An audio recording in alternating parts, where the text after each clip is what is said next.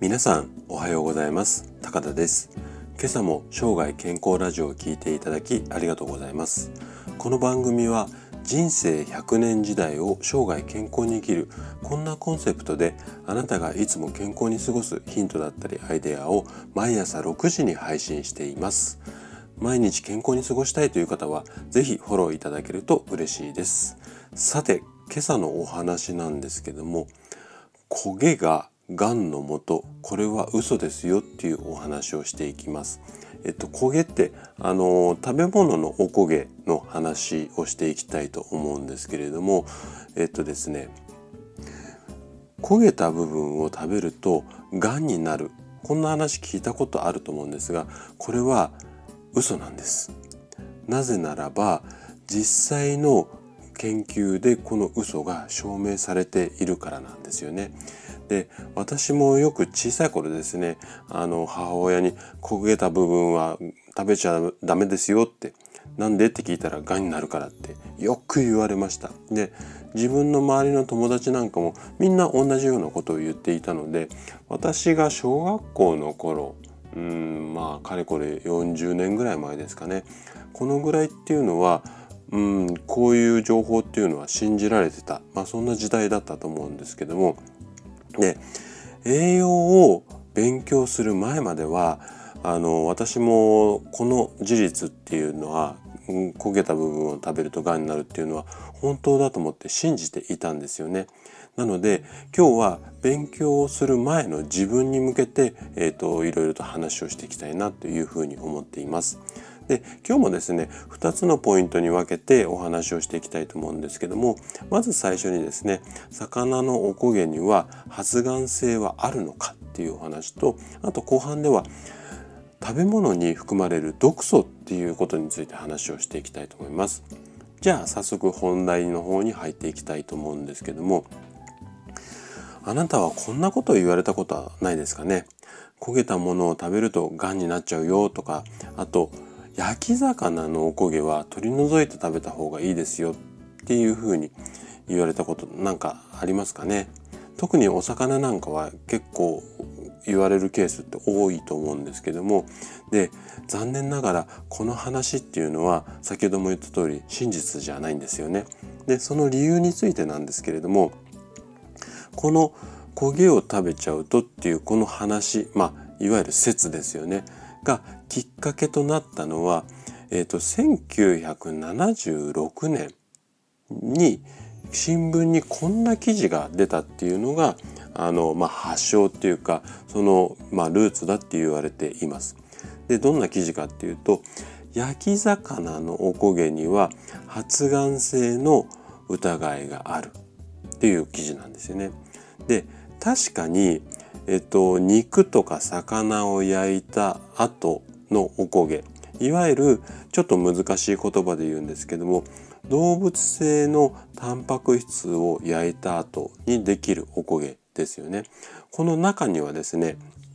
発がん性の物質っていうのは実際あります。はい、あるんですけれども、うんと、この新聞の発表がされた後に多くの研究者さんがこの発がん性の物質のうーまあ実際にあるものが動物の体にこう与える影響っていうのを散々研究したんですね。なんですけども実際にそれを食べてがんになるっていうような結果にはならなかったんですね。なんでかっていうとこの確かにこう発がん性の物質があるんですけども例えばお魚なんかでその発がん性を発生させるための量っていうのが、えっと、体重60キロの人が毎日1トントンですよ1トンの焼き魚を食べるとここにあるような発がん性の物質が原因となってがんになるっていうこういう計算になったんですよね。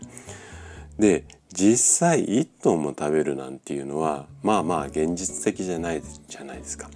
なのでまあおこげを食べてもが、んになりませんよっていう、まあ、こういった考え方なんですよね。まあこれで安心してお魚のおこげ食べられると思います。はい。で、えっと、これでおこげの問題は解決なんですが、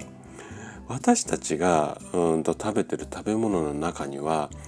毒素が含まれるものっていうのがいくつかあるんですよ。そんなお話をちょっと今日の後半でしていきたいと思うんですけどもでえっとどんな食べ物に毒素が多く含まれているかっていうと野菜に多く含まれているケースが多いです。でちょっと皆さんがイメージしやすくかつ代表的なもの2つ紹介していきたいと思います。この2つの中には、まあ、毒素が入っているっていうよりかその食べ合わせが悪くなるよっていうようなお話なんですけども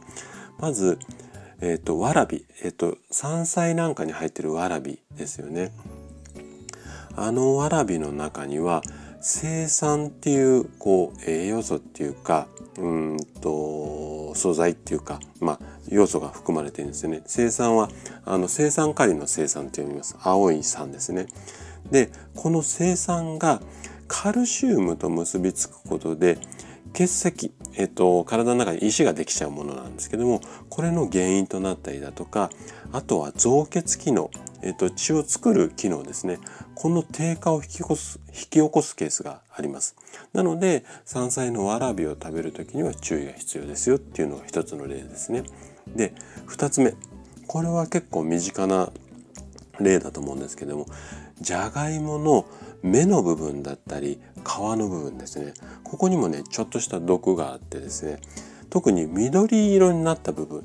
ここにはソラニンっていうものが含まれています。でこれをうんと大量にまあ、ちょっとだけだったらおそらく大丈夫だと思うんですけどもある程度の量一定量まあ大量にっていうような言い方になっちゃうんですけどもそれを食べてしまうと下痢や腹痛を引き起こすこんなケースがあります。なのでこの辺りも注意が必要ですね。はいということで食べ物に関するまあ今日はおこげとか毒素っていうお話なんですけどこういった食べ物に関する正しい情報を手に入れて生涯健康を目指してはいかがでしょうか今朝のお話は焦げががんの元になるっていうのこれは嘘ですよこんなお話をさせていただきましたあなたが生涯健康で過ごすヒントになれば嬉しいですそれではまた明日の朝お会いしましょう。今日も笑顔で健康な一日をお過ごしください。